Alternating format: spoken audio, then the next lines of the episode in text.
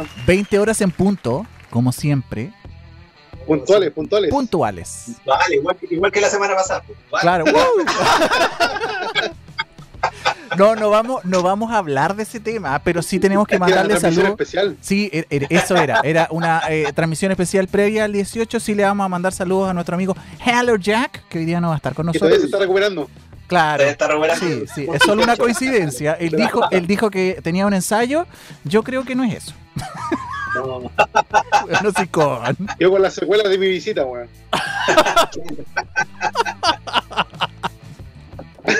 No vamos a entrar en detalle. ¿Cómo están, pues, cabros? se evita Bien, ¿y tanto tiempo sin ustedes? evita. ¿Cómo Oye, está, sí. muchacho? Talo, Fabián, ¿cómo le ha ido? Excelente, don Luchito. Aquí estamos, bien, bien, bien, recuperados. ¿Recuperado? ¿Post 18? Excelente, Sí. excelente. Con 10 kilos más. Así, me gusta, sí, Ah, con ¿sí? un par de kilos más. Es verdad, es verdad. Por eso, por eso Lucho se puso, de- por eso te vestiste de negro, Lucho, para que no se te notara. Ah, estamos todos de negro, weón, Para disimular un poco. para pasar piola. Claro, no se piola, ¿cachai? Así que aquí estamos nuevamente en Vegeta Planet. Oye, Talo, pero gracias a quién estamos aquí. Primero que nada, nuestros colaboradores que están ahí exactamente el día uno y empezamos ahí con los amigos de Arte Manul con sus cojines ahí todos amorosos, tiernos, personalizados de cine, series, música, personalizado de lo que a ti se te ocurra, ahí tú lo solicitas y te llega tu cojincito a tu domicilio. Así que visiten sus páginas de Facebook, Instagram y vayan al Persa Bio Bio a visitar su local para que vean sus productos ahí en vivo y en directo. Arte Manul ahí desde el día uno con nosotros. ¿Quién más, Talo?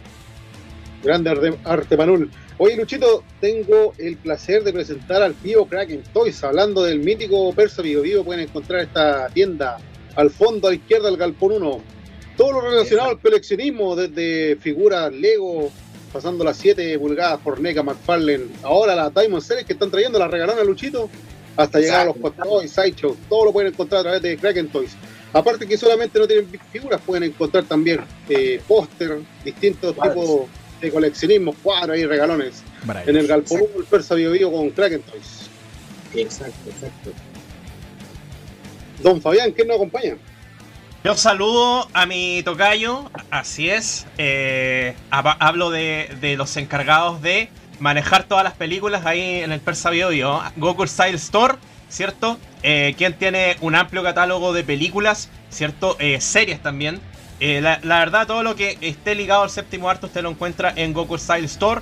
Eh, venta de películas, series, animación japonesa, etcétera, etcétera. Hoy ubicados en Placer 657, local 79 en Santiago Centro. Eh, para ser más claros y específicos, eh, a metros o a cuadras del metro Bio Bio. ¿ah? Así que saludamos también a los amigos de Goku Style Store que están presentes junto a nosotros nuevamente el día de hoy. Excelente. Ahí el amigo Fabián, que la semana pasada se mandó tremendo aporte en nuestro especial. Se portó súper bien.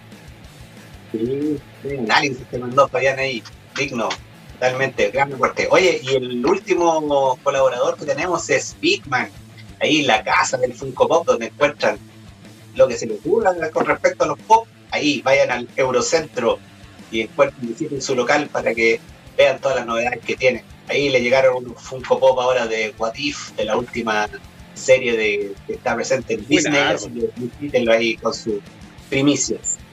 Así Oye, próximamente, Luchito, Próximamente va a traer los personajes de Vegeta, ¿no? Están- Creo Sí, que yo- Don Jaren van a, van a sacar primero. Sí, yo creo. formato todos nosotros. Nos vamos a ver terrible bonito, Con la po. cabecita ahí.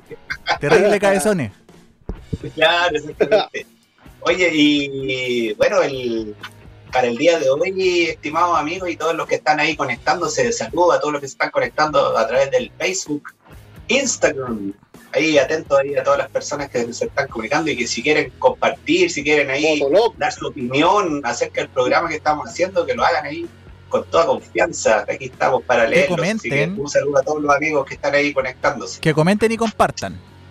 Exactamente, comenten y compartan. ¿Cuál Oye, es pero el para el tema día de hoy, hoy? tenemos un programa bueno, nuevamente y queremos a como ya lo habíamos hecho hace un par de programas atrás y hablamos sobre Sylvester Stallone, hoy día queremos hablar, hablar de otro gran actor del cine de acción, que es Arnold Schwarzenegger. Otro, otro maceta. Sí, claro, que cargado el vamos- asteroide hoy día. Vamos a hablar, Sí, este sí. vamos a hablar de, vamos a hablar de Arnold Schwarzenegger y hemos traído una selección de películas así, pero esta es como la parte 1 porque Schwarzenegger tiene un catálogo enorme de películas, así que esta va a ser la parte 1. Fabián, lo dejamos con su recomendación del día de hoy. Oye, yo la verdad eh, voy a abordar una película que a mí me marcó, que debo decir es una de mis favoritas dentro de lo que significa el género de acción. ¿Cierto? Con este actor que, bueno, yo he dicho en oportunidades anteriores, eh, de hecho en un video previo que hice como para promocionar esto en mis redes sociales personales, dije que es eh, un actor fuera de serie dentro de lo que significan películas de culto, ¿cierto? Del género de acción, vuelvo a lo mismo. Ya, eh, hablo de la película Depredador, la, la primera, la original, del año 1987, ¿cierto? La cual yo, bueno, tenía, sacando obviamente los cálculos, tenía un año yo cuando salió esta película. Y posteriormente, un poco más crecido, la vi. eh, dentro de todo era niño todavía, era chico y la verdad es que me, me asustó, me, me marcó.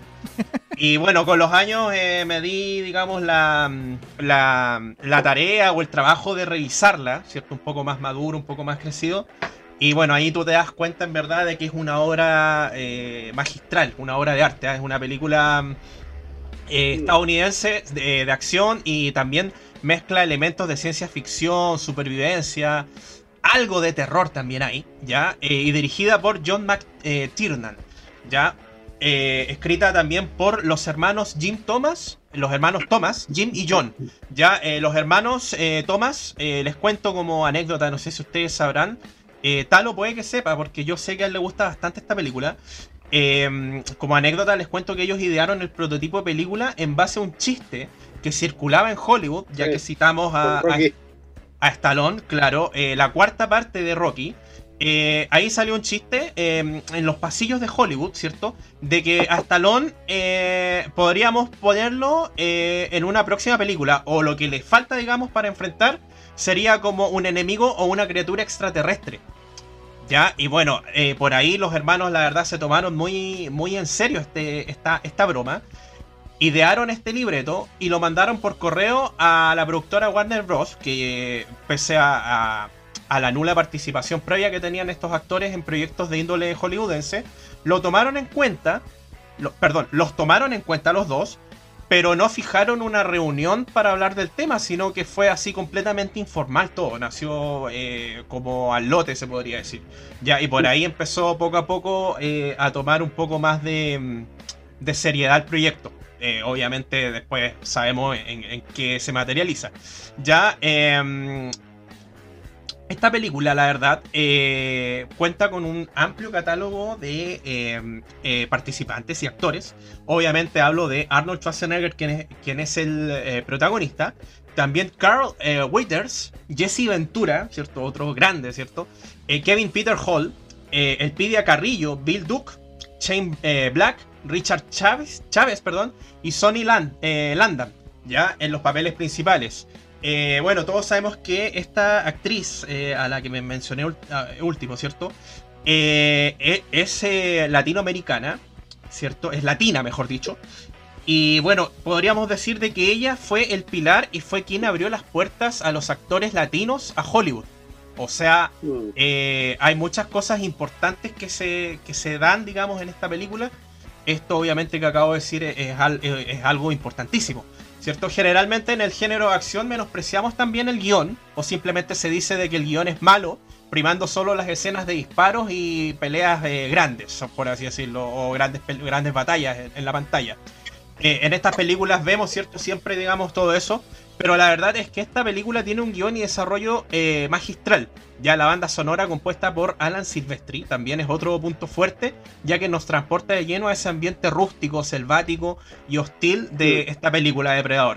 Ya el diseño de la criatura es otra cosa digna de destacar, ya que logra con creces el objetivo, además de ser el modelo que hasta las últimas entregas hemos seguido viendo. Ya el primer diseño experimental estaba lejos del utilizado finalmente en el film, era más bien un diseño paupérrimo y el actor encargado de utilizarlo era ni más ni menos que eh, un conocido ya a estas alturas, hasta ese momento, Jean-Claude Van Damme, quien podríamos decir que casi de adrede lesiona a un colaborador del equipo, buscando una excusa para que lo despidieran o lo desligaran del proyecto, y esto ayudó a ambas partes, porque los encargados del film tampoco estaban muy convencidos con eh, Van Damme, a pesar de, su capacidad de pelea y todo eso. Buscaban a un actor más grande, corpulento e imponente que, se ocupa, eh, que, ocupara el traje. Además de que Van Damme, eh, como dije, no estaba muy convencido, así que en definitiva no dudó mucho en marcharse y dejar, digamos, vacante hasta ese momento el, rol de esta criatura del depredador. Ya la película, como sabemos, narra la historia de una fuerza de élite que emprende una misión para rescatar un rehén de una guerrilla ubicada en América Central. Mientras realizaban la misión, eh, a su vez eran acechados por un cazador extraterrestre. Ya, eh, bueno, eh, para ir, digamos, agilizando un poco, ya les cuento. a juicio personal, pienso que la lo magistral de esta película de culto es como los cazadores y soldados, ya podemos ver en un primer plano cómo ellos eh, son eh, máquinas asesinas, ¿cierto? Como sin ningún tipo de inconveniente logran deshacerse de, un pelotón un poco menos experimentado que ellos, eh, ¿cierto? Y ellos son, digamos, los cazadores en, primera instancia.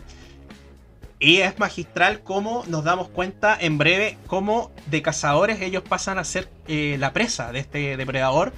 Y esa confianza que ellos tenían que obviamente hay que decir eh, el tema, claramente el tema físico, que, ellos obviamente se ve que, tienen, digamos, un cuerpo bastante trabajado y, asumo que son, digamos, soldados muy capacitados para lo que, lo, que se les encomendaba, ¿cierto? Eh, eso apoyaba, digamos, a su confianza y a su ego. Comenzamos a ver de que a medida que va avanzando la película, este ego comienza a quebrantarse y empieza a reinar el miedo, el pánico, el terror y ese miedo que todos en algún momento sentimos, o no todos, sino que algunas personas podemos decir, a lo desconocido, cuando no sabemos a qué estamos haciéndole frente o a qué nos estamos enfrentando.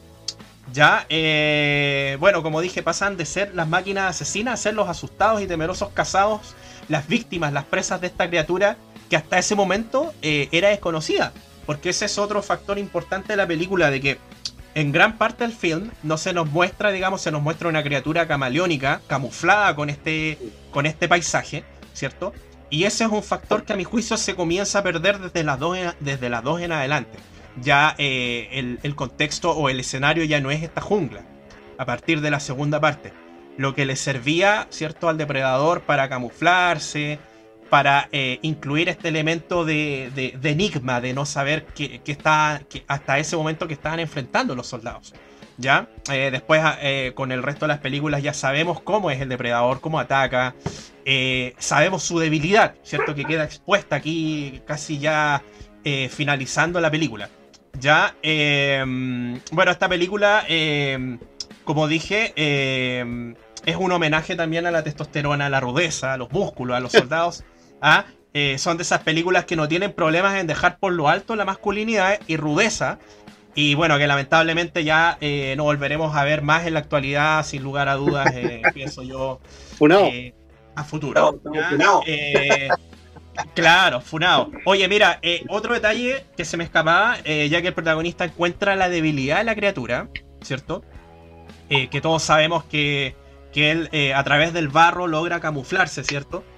Y ahora eh, la presa, primeramente, eh, este eh, Schwarzenegger, que era como el que iba a ser cazado tarde o temprano en algún momento, después de que se camufla en la selva, se vuelve uno con la naturaleza, dejando atrás a las armas pesadas, metralletas y armamento bélico, descartando todo esto como armas de defensa y volviendo a las armas rústicas como cuchillos y flechas. Ya, todo esto acompañado de un grito, recordemos, masculino, cargado de rudeza, ¿cierto? El que era primeramente una presa, es quien ahora planea cazar y darle muerte al depredador del cosmos. ¿ya? Y este es, elemento, este es un elemento que para mí es magistral y hace que esta película tenga eh, esa connotación de película de culto. Es, esos, tres, esos tres pasajes de la película, como el pelotón pasa de ser las armas asesinas a ser estos soldados indefensos por el depredador, y cómo, eh, perdón, eh, Schwarzenegger da el giro, casi terminando la película, y de ser, digamos, la, la, presa pasa a ser el cazador, el, cazador, que le va a dar muerte al depredador. Eh, deja en evidencia su debilidad, ¿cierto? El tema del camuflaje. Y el depredador que toda, toda, prácticamente toda la película estuvo camuflándose y escondiéndose, esta arma se le vuelve en contra. Entonces eso yo creo que es lo, lo llamativo y lo, lo- lo interesante de esta, de esta película de, eh, eh, de, de Predator o Depredador del año 1987. Oye, Fabián, Fabián. el- el- esta película, sabes que el- gracias, yo creo que, que todas estas películas siempre tienen algo de, de- no, no sé si llamarlo fortuna, pero son cosas del destino que esta película quedó parada por bastante tiempo porque Schwarzenegger estaba participando en otro proyecto eh, de cine con otra película y esta, y esta quedó en pausa. Y esa pausa sirvió para que mejoraran el, el prototipo del, del depredador y gracias a eso se llegó a este último concepto que fue el que quedó y fue el que hasta el día de hoy sigue perdurando en el, en el tiempo, es decir, ese concepto de este, de este personaje ahí extraterrestre con todas sus características. Claro. Ahí hay un punto, un punto súper importante, Luchito. El diseño de la criatura. ¿Cachai? Yo creo que todos cuando chicos nos llamó la atención eh, el diseño del depredador, pues, ¿cachai? Que decíamos, Sí. oye, ¿qué es esto?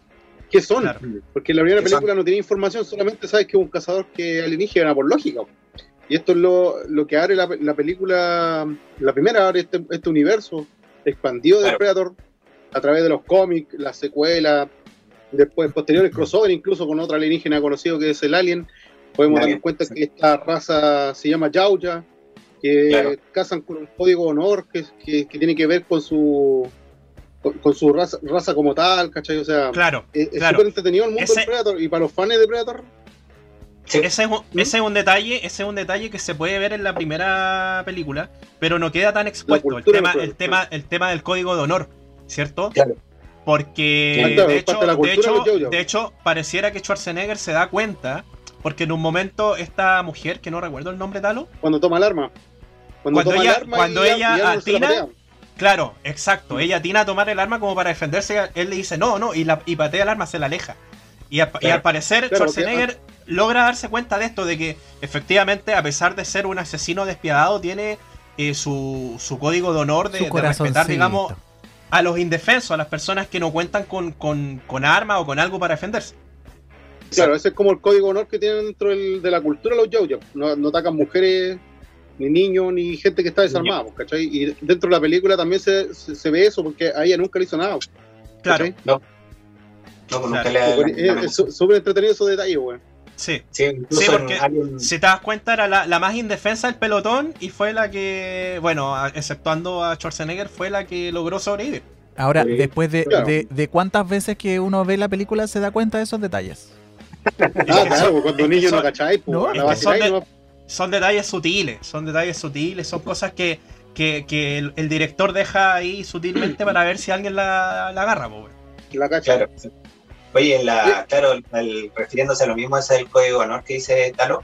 En la, claro, en la 2 queda reflejado que no matan niños, eh, que tampoco matan mujeres. Cuando ve que la- el personaje que representa a María Conchita Alonso está embarazada, también la deja.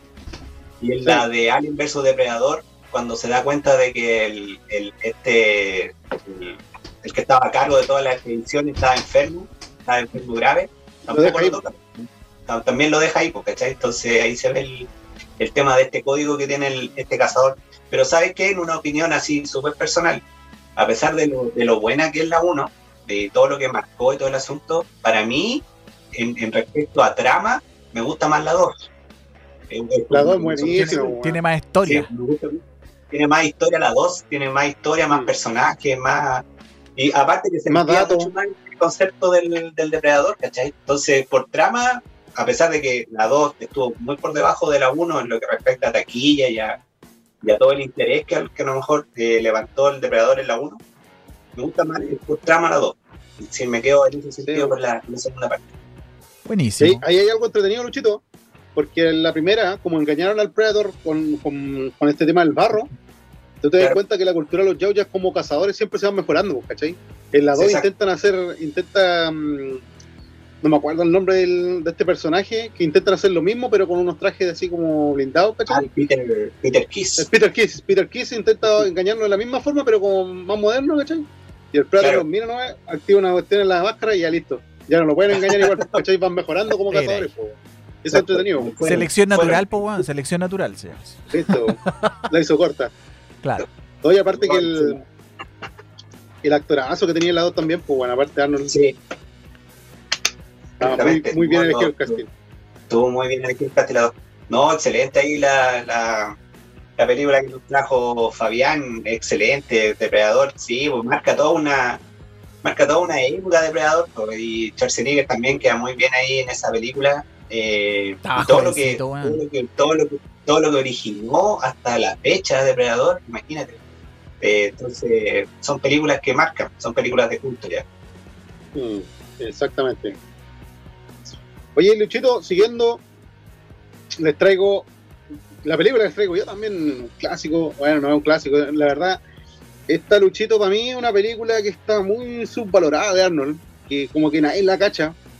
De hecho, lo que estamos viendo con, con Fabián recién, Predator yo creo que mínimo le han dado 10 veces en la tele abierta, ¿cachai? Los fines de semana, en un mes, o todos lo hemos visto. Esta película se llama End of Days.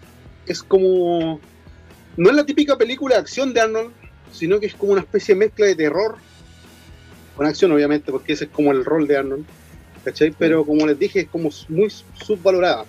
Esta película es del año 1999, eh, obviamente estadounidense. Está dirigida por Peter Iams, eh, recordado director por películas como Time Cop y Muerte Súbita, Muerte Súbita, perdón, de Jean-Claude Van Damme. De nuevo nombramos Van Damme aquí como que están medio conectados. y obviamente pro- protagonizada por Arnold Schwarzenegger. Fue galardonada, ¿cierto?, por el premio Bogey ese año y está basada en la película La Profecía del año 1976 que fue dirigida por Richard Donner. Esta película tuvo un presupuesto de 100 millones de dólares. Es bastante para el año porque estamos hablando de 1999. Si bien no, no fue un fracaso rotundo, eh, logró recaudar 211, duplicó la, la cifra, pero tampoco le fue muy bien porque no lo esperaba por Hollywood.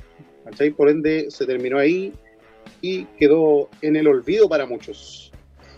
Eh, esta película trata sobre las predicciones que habían en el año 1999 con la apertura del nuevo milenio, ¿cierto? Y los acontecimientos que supuestamente tendrían lugar en las profecías de la Biblia escrita y, y todos estos temas, ¿cachai?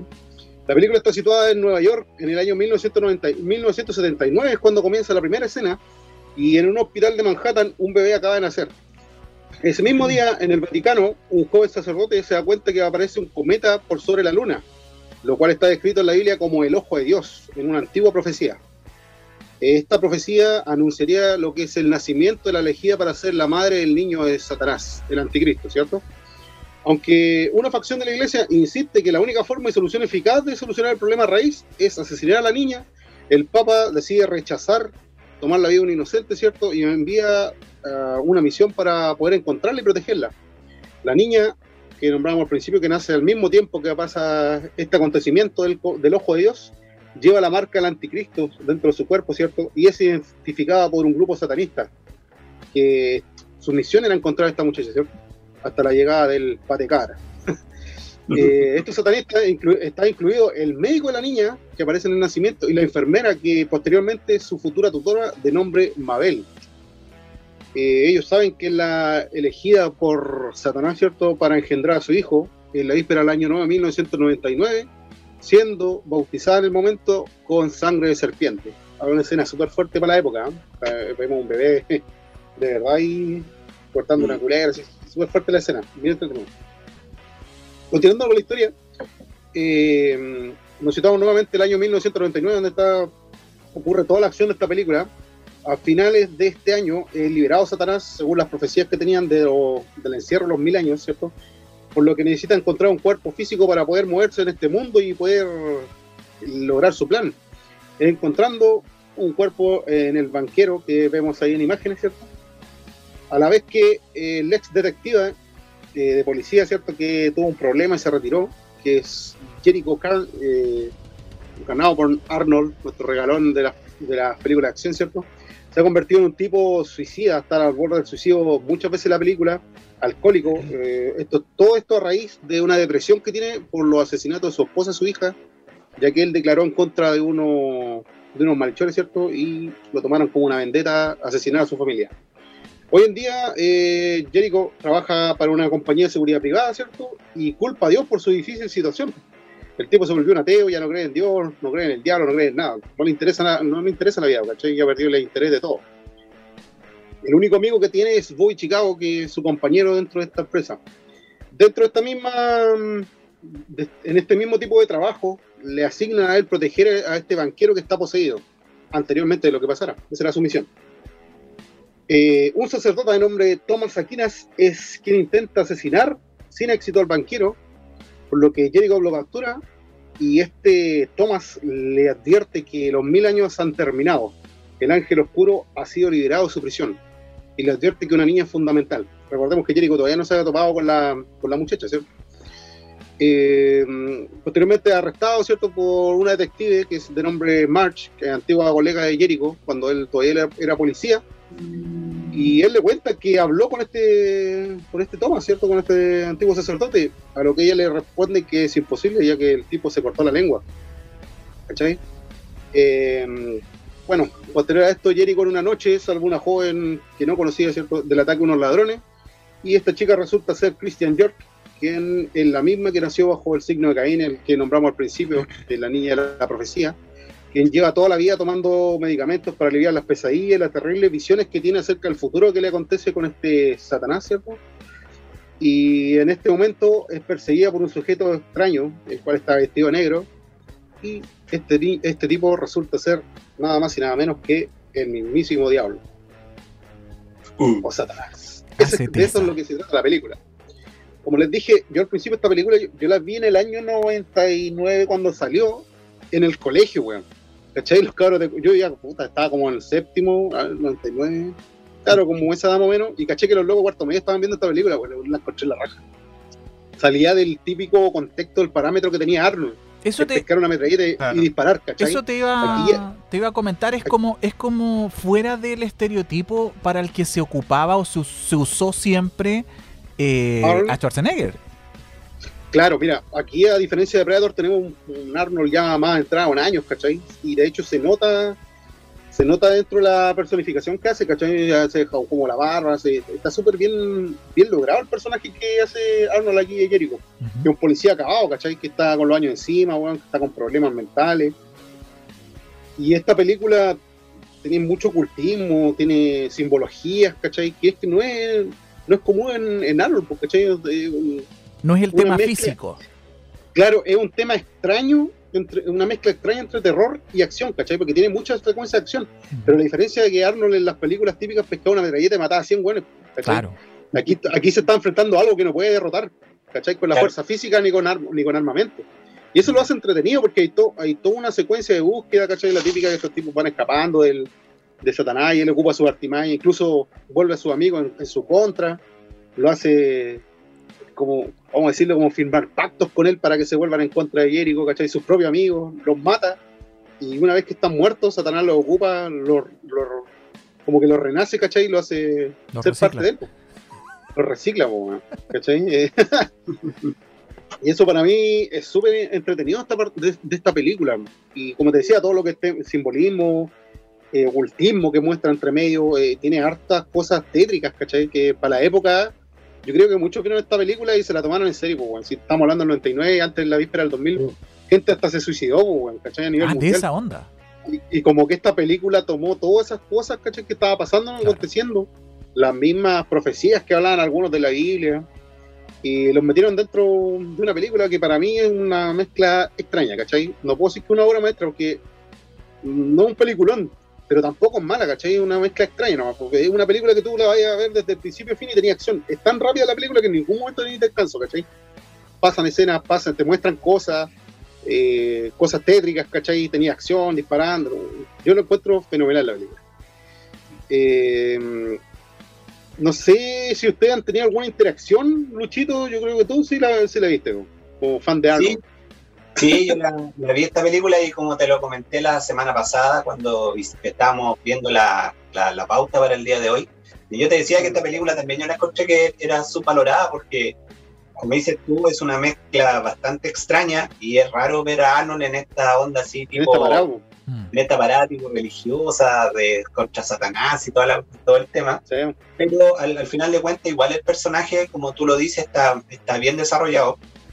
Porque al final eh, él igual encuentra una especie de redención, ¿cachai? Sí, En- pues, eso es lo bonito. Eso es como la no. parte bonita de la película al final, que él... Lo quise contar al final. Sí, pero ya a esta altura del spoiler ya... Es que por lo, por lo mismo hay mucha gente que no la ha visto, po. y aparte no por la misma visto. crítica hay, hay gente que le hace el quite. po. Yo eh, Sí. voy a intentar evitar eh, hablar del final. Al final igual, el- igual ahí de repente agarra su, su, su pistola y su, lo agarra a balazo Satanás y toda la cuestión. Así que igual, si, si quieres ver al, al Arnold en sus mejores tiempos, que con esta película igual lo puedes hacer, ¿cachai? Es decir, tampoco uno no, no lo va a ver, sino lo que pasa es que demuestra de que, de que el tema, al enfrentarse a un ser sobrenatural, en el sentido de, de- de que es el diablo en sí, eh, no lo podéis matar po, con, con nada, po, con ninguna Claro, eso- eso- nada, eso es allá de- más allá de la arma y del tema físico, ¿cachai? Entonces ahí tienen que buscar otra forma de derrotarlo.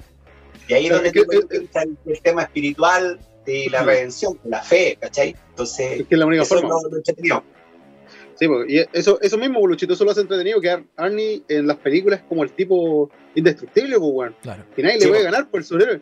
Pero aquí tenemos una, algo que, que se está enfrentando que no, no tienen que hacer, pues, ¿cachai? No, no, no Pero- tiene cómo derrotarlo. Pero el papel, el papel aquí es de del Arnold vulnerable. Eh, claro, frente a. Está enfrentándose a Satanás, pues, weón. Totalmente vulnerable, pues. ¿cachai? No, no tenéis nada que hacer. y lo no tenía nada que hacer. en esta época, en los 90, se hablaba mucho de profecía y de hecho salían como, me acuerdo me salían como documentales en el, en Sí. el History o el, el Discovery, ¿cachai? Y tomó muchas de estas cosas. Pues, y de hecho, Arnold, cuando eh, el personaje Jericho toma a Christine y la lleva con un sacerdote, el sacerdote le explica que los mensajes que, que veía ella en los sueños, venían muchas veces las visiones, cuando tú tienes sueños o visiones, son invertidos los, los mensajes, ¿cachai? Los ve al revés. Como en el caso del Apocalipsis, ¿cierto? También te habla de, lo- de la visión de San Juan, habla que el 666 de la revelación de San Juan dentro del Apocalipsis, en realidad no es el 666, sino que lo habían visto al revés, en 1999, y por eso estaba pasando esto, ¿cachai? Es como que juega con esas teorías conspirativas de esa época, weón. Qué buena. La Claro. Claro, pues, weón, y te, y te mete todo esto aquí, te hace un revuelvo, un, un revoltijo bien entretenido y curioso. Esta es una película curiosa para mí de Arnold, ¿cierto? Recomendada. Lo recomendada 100%. Y mira, lamentablemente los críticos, de forma casi universal, eh, dijeron que era un fiasco esta película, ¿cachai? Que era una película más en el momento. Yo no entiendo por qué en realidad. La verdad es que mm, Arnold aquí interpreta, hace una interpretación completamente distinta, un poco más profunda de lo habitual. Arnold es simplemente. Antiguamente lo criticaban mucho porque era testosterona, pescar una metralleta y disparar, ¿cachai? Acá tenemos un, un personaje más profundo, con problemas mentales, con casi al borde del suicidio, ¿cachai? No es para ganar un Oscar la interpretación que tiene, pero sí es a otras películas. ¿Cachai? Se nota, se nota su nivel de actor acá, po, no, no podéis decir te pones puro músculo, porque lo que menos recurre es eso. Está toda la película con, con un chaleco así. Sea, toda la no, película no es- recurre a la musculatura, a la musculatura. Yo creo que se dieron cuenta de eso, o eso es lo que quería llegar a Arnold o el director, pues, ¿cachai? No, no mostrar el típico eh, musculoso, ¿cachai? Pero- Sin polera disparando, ¿cachai? Aquí tenía un. Pero el contraste, otra- el contraste es atractivo, o sea, de, de- del Sí, hombre, del macho alfa, ¿cachai? Eh, Derrotado. de todo, a- al macho alfa, eh, claro, no, no solo derrotado, sino que también vulnerable. Y yo Claro, creo que ese es el juego. derrotado, vulnerable, pues, weón. Ese es el juego de la Que per- película. perdió todo. Claro. Ese- claro, ese es el juego de la película. Como siempre, esta película mm, yo la recomiendo al 100%. El que no la haya visto, véala, tiene cosas bien freak, weón, de Yo la análisis, ver. weón. Yo la voy a ver. Sí. Póngala seguida a la noche. Oye, Luchito, ¿qué nos trae el día de hoy? Por Luchito, quiero que, que me sorprenda. Sí, yo también eh, tengo esta película que se llama El, El último gran héroe, que también es una, es una película de, de acción eh, bastante entretenida y yo creo que es bastante ambiciosa para la época. Eh, Sí. yo, creo que ese, yo creo que ese fue el, el- a lo mejor la, el punto que le jugó en contra. Como muchas, como que quisieron hacer muchas cosas en esta película. Mm. Mira, quiero uno, algunos datitos, como siempre, que me gusta traer. Eh, las papitas, papitas. Este, claro, este, esta película del año 1993, ¿ya? Esta película tiene, imagínate que tuvo un presupuesto de 85 millones de dólares y tuvo una recaudación que, que si tú la comparáis con la inversión, eh, no, estuvo tan bien, pues es más o menos baja. Fue una recaudación de 137 millones. Es decir, no perdió. Recuperó la plata. Claro, recuperó la plata y ganó un poco más, ¿cachai? Entonces tampoco es que le haya ido tan bien. Eh, el director es John McTiernan, que también ahí estuvo con Charcería en El Depredador, eh, estuvo en Duro de Matar y estuvo en La Casa del Octubre Rojo. Esas eran como las películas que tenía que tiene este director, ¿cachai? Eh, mm, esta película tenía también una banda sonora y bien rockera y que también tenía bastante, bastante de renombre para esa época. Te puedo mencionar a ACDC, Megadeth, Alice in Chains, Def Leppard, entre otros, ¿cachai? Entonces, por eso te digo, era bastante ambiciosa porque, es decir, aparte del, del, tema del, de todo el presupuesto, de todo lo que la película generaba, tenía una banda sonora bastante llamativa, bastante prometedora. Y hay, hay, un montón de cameos en la película que también son de puros famosos, ¿cachai? Y tenía la, aparición de, de, Arnie en un video de ACDC, como para promocionar la película además, pues, ¿cachai? Sí, pues, haciendo los mismos movimientos que el guitarrista de... Sí, Gran Gullón. ahí. Imitando a Gullón. Sí, ahí con los chores cortos, imitando toda la, secuencia, la secuencia que hace este mítico guitarrista del grupo ACDC. Entonces, imagínate que en los cameos, por ejemplo, está Tina Turner que aparece, está Sharon Stone, está Robert Patrick, ahí cuando haciendo su aparición, hay una, hay una parte donde sale Stallone, pero sale Stallone en un póster que, que estaba haciendo Terminator 2. Terminator 2. Entonces aparece Belucci, McKillen, Danny DeVito, NC Hammer. era un montón de cameos de gente ahí en, de Hollywood que estaba, pero boom en esa época, ¿cachai? Entonces, todos estos conceptos de grandilocuencia le jugó en contra, porque al final mm. fue un fracaso en taquilla. Y fue un fracaso en taquilla y fue un fracaso también en las críticas. Ahora, el, todo esto ha hecho que, a lo mejor en su momento, en la época en que se estrenó esta película, fue un poquito que no, no la pescaron mucho, pero es increíble que con el paso de los años, y como ha pasado con otras películas, es a través del tiempo que va ganando su lugar. Y se empiezan a convertir en películas de culto. Por todo esto que te estoy diciendo porque la, la, historia que cuenta es como, por decirlo de alguna forma, para la época es bastante novedosa, el hecho de, de que eh, de poder meterse en la pantalla, ¿cachai? Poder de, de, poder entrar en, la acción de la película. Y esta es la historia que cuenta de, este niño que se llama Danny, que, que, al final se encuentra con este, que le, le, otorgan o le regalan este ticket mágico, que se supone que viene directo de Houdini, el cual le hace que, abra un portal hacia las películas. ¿Cachai? Entonces él con este ticket lo que hace es viajar a la película y se encuentra con su héroe de acción, que es el que hace Schwarzenegger con su personaje de Jack Slater. ¿Cachai? Que era un policía, el típico policía que siempre hablamos nosotros, este policía rudo que no respeta las reglas, que agarra a chachazo, a pape, a todos los. A balazo, todo. a balazo. Todo soluciona a balazo. Claro. Me recuerda un amigo. Ah. ¿Cachai? Entonces, el, este joven entra a la, película y empieza a interactuar con este héroe de acción que él siempre veía desde afuera y, y, le empieza, y la idea, la, la, dinámica que se genera entre ambos es bastante entretenida porque toda la película le trata de convencer, convencer de que es un personaje de acción, ¿cachai? Y el otro no lo cree, es decir, sigue diciendo que no, porque él es un personaje real, pero e, e, esa, eso es lo que se va dando en la película y arma toda una trama en la cual el, este muchacho le empieza a ayudar. Y como él veía la película desde afuera, sabía muchas cosas que iban a ocurrir. Entonces el otro se, daba, se, se, veía sorprendido muchas veces de cómo el, este niño sabía tantas cosas, si estaba ahí recién, ¿cachai? Entonces esto empieza a, a, desarrollarse esta trama en la cual empieza a enfrentarse a un jefe de la mafia. Hay un personaje ahí que ese que sale ahí que es como el, el, enemigo el, o el, o la, ¿cachai? El, declarado, así como el, siempre, siempre tenemos al héroe y el antihéroe. El Némesis. El Némesis, exactamente ahí en esa foto que sale ahí eh, es muy buena porque hay una secuencia que hace como de Hamlet al principio de la película. Y empieza a, a, hacer la misma filosofar y todo el cuento y haga y pesca las mechalletas y empieza a matar a todas las. Pero coincide, coincide con el estereotipo que, que, buscábamos o que estamos acostumbrados de, de Schwarzenegger. Y totalmente caricaturizado. Es decir, en el sentido de totalmente exagerado. Exacerbado. claro. es decir, todo lo que Schwarzenegger era, aquí se ve totalmente, eh, no sé, pues, aumentado dos o tres veces, ¿cachai? Entonces llega a ser como demasiado es mucho. Entonces, si ya tú cuando ves una película normal de Schwarzenegger decís, ah, ya como que es la voladita. Aquí la voladita, aquí queda totalmente demostrado. Entonces, eso es lo que lo entretenido de esta película en sí. Ahora, ¿cuál es el problema que, que, a los críticos no les gustó? Decían que a pesar de que tenía un gran presupuesto, a pesar de que era una historia interesante, por lo que yo le estoy comentando, ¿cachai? y que tenía buenas secuencias de acción, al final trató de hacer tantas cosas que la película empieza a perder el sentido, ¿cachai? Entonces son muchos elementos que hace y la historia empieza a tener demasiados vaivenes, es decir, como que de repente está muy bien y de repente se manda sus bajones, ¿cachai? Entonces la película no mantiene un ritmo estable.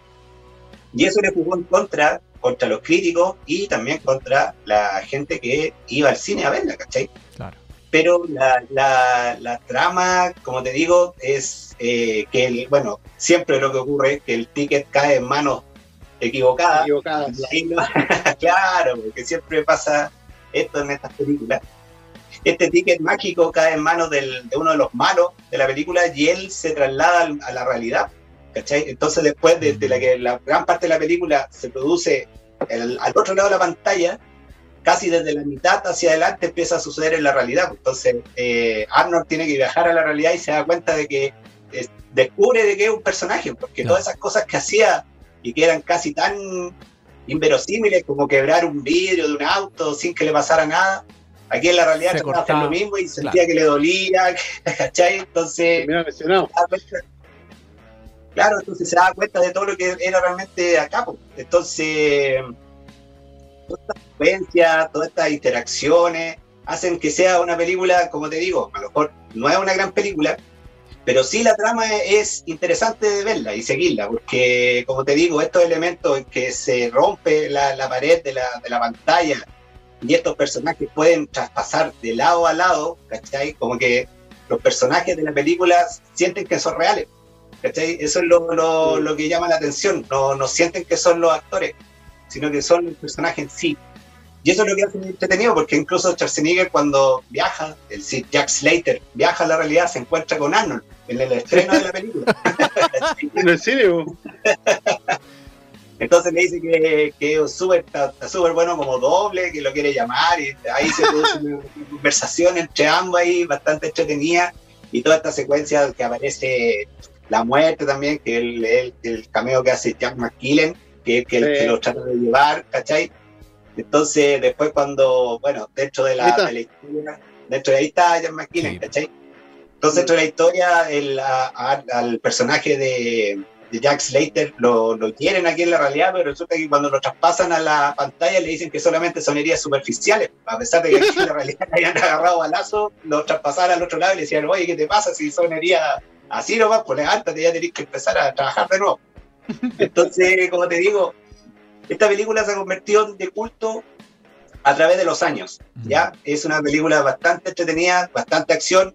Eh, yo creo que para los amantes del rock, la banda sonora les va a encantar. Es decir, eh, hay rock todo el, toda la película, toda la, durante toda la duración de esta. Así que es una película que, que si tú quieres ver a, Arnold así como en una especie de, de acción, pero también divertida y exagerada, tienen que verla. Se la encuentran por ahí en algún lugar. No, no, no la he visto mucho en las plataformas. No. Porque de repente la han dado en, en la televisión abierta. En el, cable también lo dan de repente. En cable, pero yo en las plataformas no la he visto. Ni en Netflix, ni en Amazon, no, no, no he cachado que, que, la tengan ahí dentro del catálogo. Pero hay varias. Ahí los, amigos de Coco Style, a lo mejor de repente la, pueden 4K, ahí. Claro, hay varias, hay varias películas que faltan de, de, culto ahí en las plataformas igual. Hay varias. Sí, faltan varias. Sí, Luchín, cuénteme. Luchín, mira, por ejemplo, Lax Action Hero, esta película, muchos dicen que es una de las películas más subvaloradas porque no se dieron cuenta, a lo mejor en el momento, la misma gente, ¿cachai? No se dio cuenta que esto era una sátira, pues, ¿cachai? Era una película de acción, pero a la vez como burlándose lo el estereotipo que era Arnold, pues, ¿cachai? En la época. creo que yo también creo lo mismo que la gente no se dio cuenta que era eso, esperaban otra película de acción, pues, ¿cachai? Esperaban otra, otra película de Arnold. Pero se dieron cuenta que Arnold es, agarrando, es Arnold agarrándose por el huevo el mismo, ¿cachai? Toda la película. Sí, sí, eso pues, se agarra por el huevo el mismo. es, es, chistoso las, las situaciones que, que, pasan, como decir tú, son ridículas, son absurdas, pues, weón. Encima esos cameos, weón. A mí me encanta el cameo del Temil, weón. Sí. Cuenta una de las películas y de los papeles más importantes de Arnold es Terminator, pues, ¿cachai? Exacto. Encima este caro chico se topa con Robert Patrick de frente y lo queda así como, weón, ¿viste lo que era? Y así como, sí, trabaja acá, así, como, si nada, porque ese, ese mundo no, no, tiene lógica, weón. Él la raja eso, eso, eso, eso, por parte de la película. Sí, pues hay que estar atento a todos esos cameos, a todos esos, ¿cómo se llama? Detallitos que aparecen dentro de la película que son bastante entretenidos. Entonces, como te digo, es una película que con el tiempo se convirtió en de culto, así que ahí recomendada totalmente para que la vean. Oye, y para terminar... Un clásico un clásico, así que ahí Fabiancito, ahí díganos ahí qué, le parece esta película Terminator, qué le pareció, oh, ¿Qué, qué lo, marcó? ¿Le gustó? ¿No le gustó? ¿Le gustó más la 2? ¿Qué, qué opina? Oye, yo, mira, eh, yo la verdad no me considero un gran. Eh, eh, una persona que se maneje mucho o muy conocedor del séptimo arte, ¿ya? O, o un crítico, un cinéfilo destacado. Pero yo creo que esta es una de las películas que uno no necesita saber mucho eh, en la materia como para hacer un análisis, aunque sea breve, o tener una, noción de lo que significa en la historia eh, y en la cultura, ¿cierto? Eh, claro, y en la cultura y, en lo que significa cine, hablar de o, tener una, una opinión de Terminator. Ya hoy les cuento de que esta película incluso es tan importante eh, para la humanidad, podríamos decir, de que el año 2008 la Biblioteca del Congreso de los Estados Unidos la seleccionó para la preservación en el National Film eh, Registry o el Registro Nacional de Films. O sea, imagínate eh, encontrándola culturalmente, históricamente y estéticamente significativa para la humanidad. O sea, imagínate de, de lo que estamos hablando. O sea, fue seleccionada para preservarse para que las próximas generaciones sepan de esta película y, se mantenga íntegra. ¿De qué año estamos hablando? ¿Qué año era del año Del año. Eh, esta película es del año 1984, eh, la primera.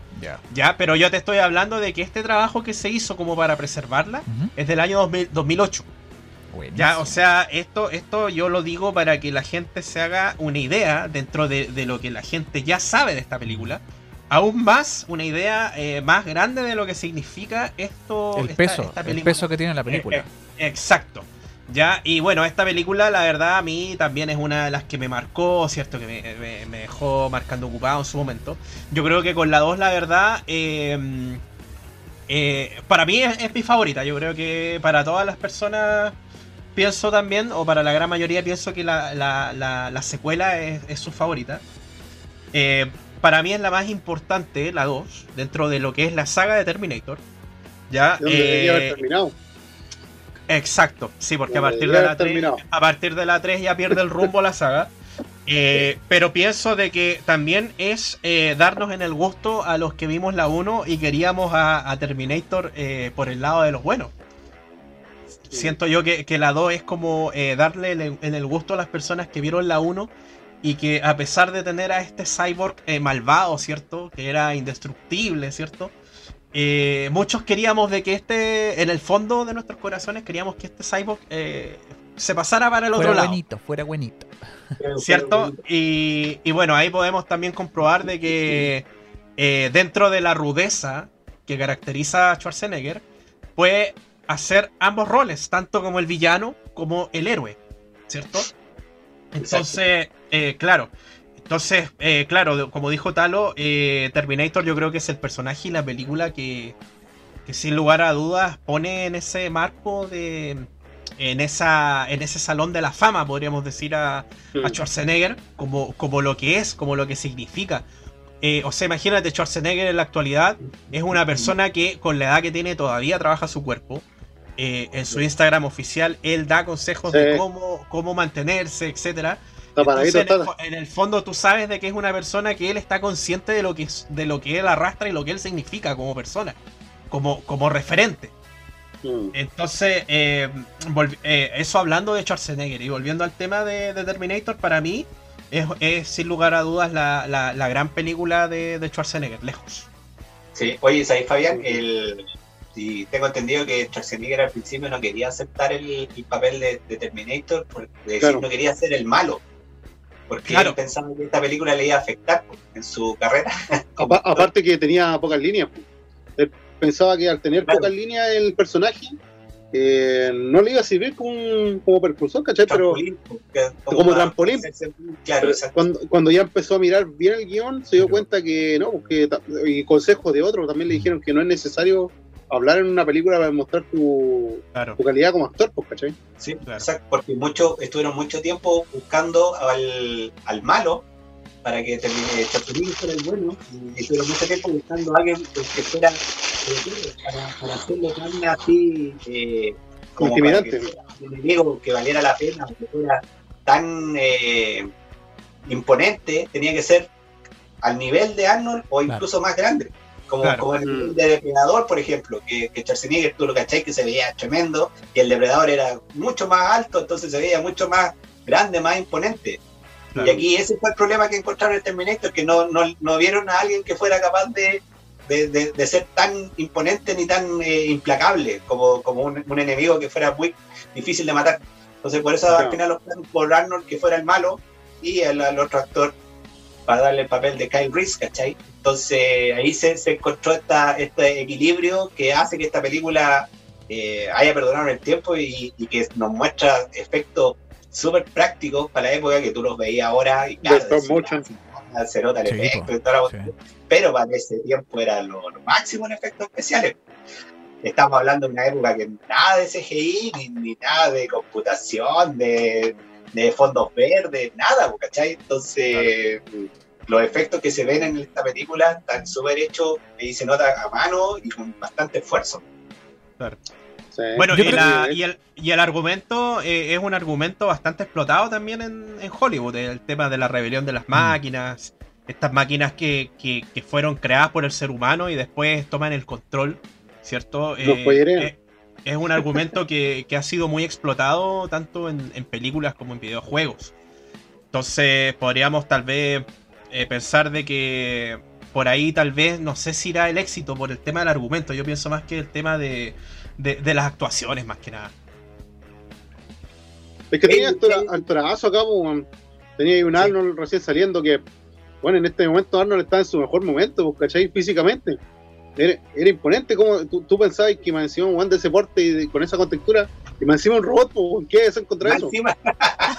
tenía a Michael Diem, ¿cachai? Un actorazo también que apareció en Aliens, ¿cachai? Tenía a la linda, bueno, está perfecto el casting, pues, Oye, estimado, ¿y qué piensan ustedes que pasó que, que la, que, Terminator eh, no ha podido recuperar el, el sitial, al, igual que le ha pasado con Depredador, que tampoco ha podido recuperar el, a lo mejor el, lo que se generó en sus estrenos? Mm.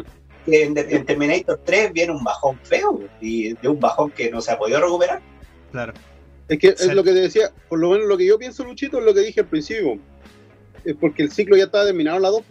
¿Cachai? Claro todo lo que viene después es para generar plata. No es mm. para contarte la historia. De hecho, el final original de, o el otro final alternativo que hay, cuando Sarah Connor está con John y está con su hijo, ¿cachai? Hubiera sido un final perfecto o digno para la saga. Mm. Porque el problema aquí que siempre decimos, las lucas, lo mismo que en Depredador. Hubiera dejado hasta la Alien versus Depredador, bueno, la raja. Que ya la que sacaron ahora último. La película de Depredador no tiene sentido, no tenía. No debería existir eso. Claro.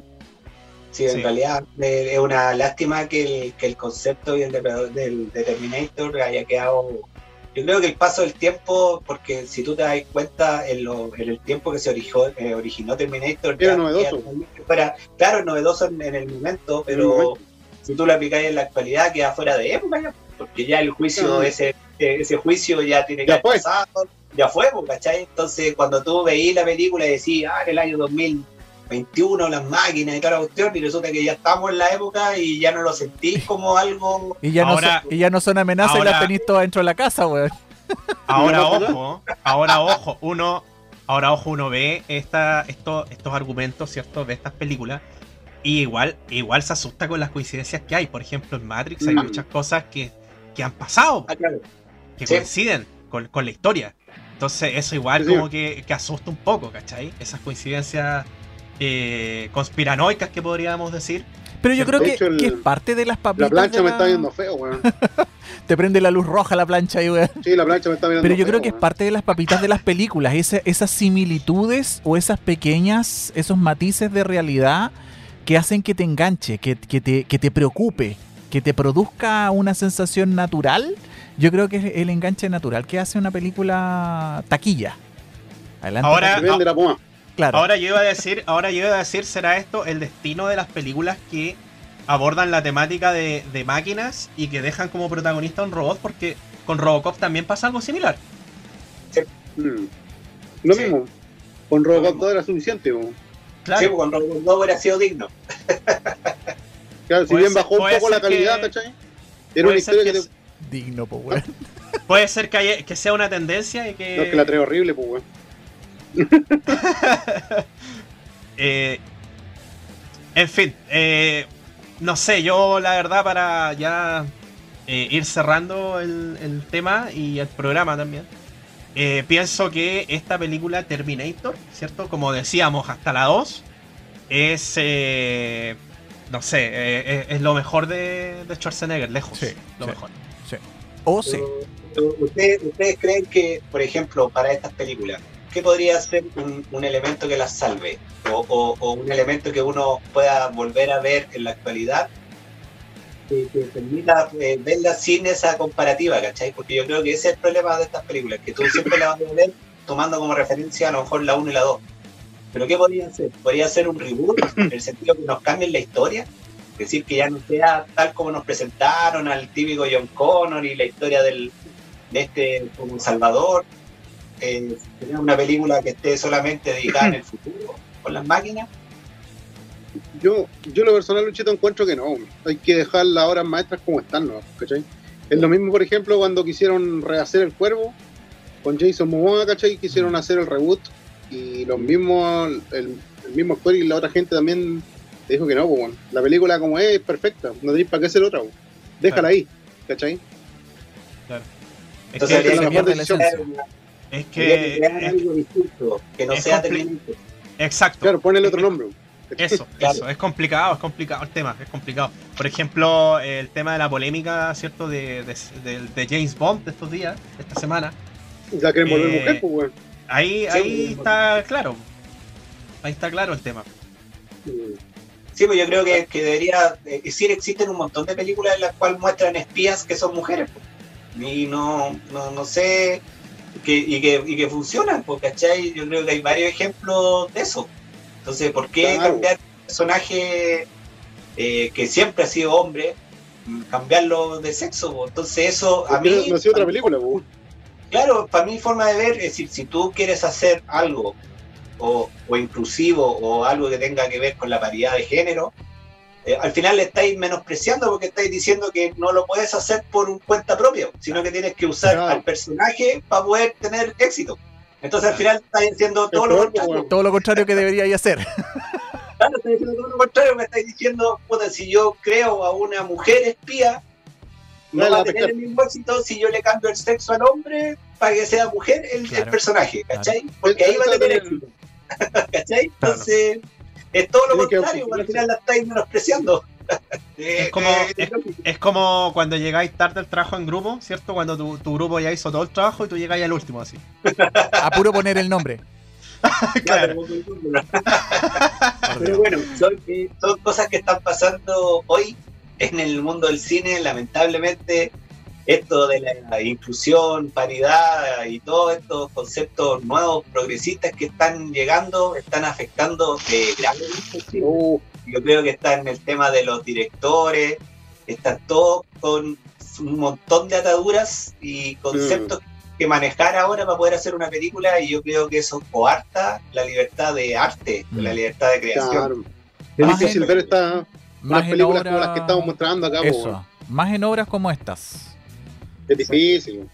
La- Así que lamentable, haciendo. Pero bueno, es lo que nos tocó. Por lo menos nosotros disfrutamos películas sin todas estas cosas que están pasando. Y que hacían películas de lo que queríamos. eh, Sí, sin mismo, drama. No había ni una funa. Antes, antes veíamos películas, lo pasábamos bien y listo, se acabó. Y exacto, Eso es pero nada más. porque era y- y ficción, ¿cachai? po, que era una película, mi punto. Es Fue ficción, una po, weón. película. No, no tiene nada que ver con la realidad, es una película.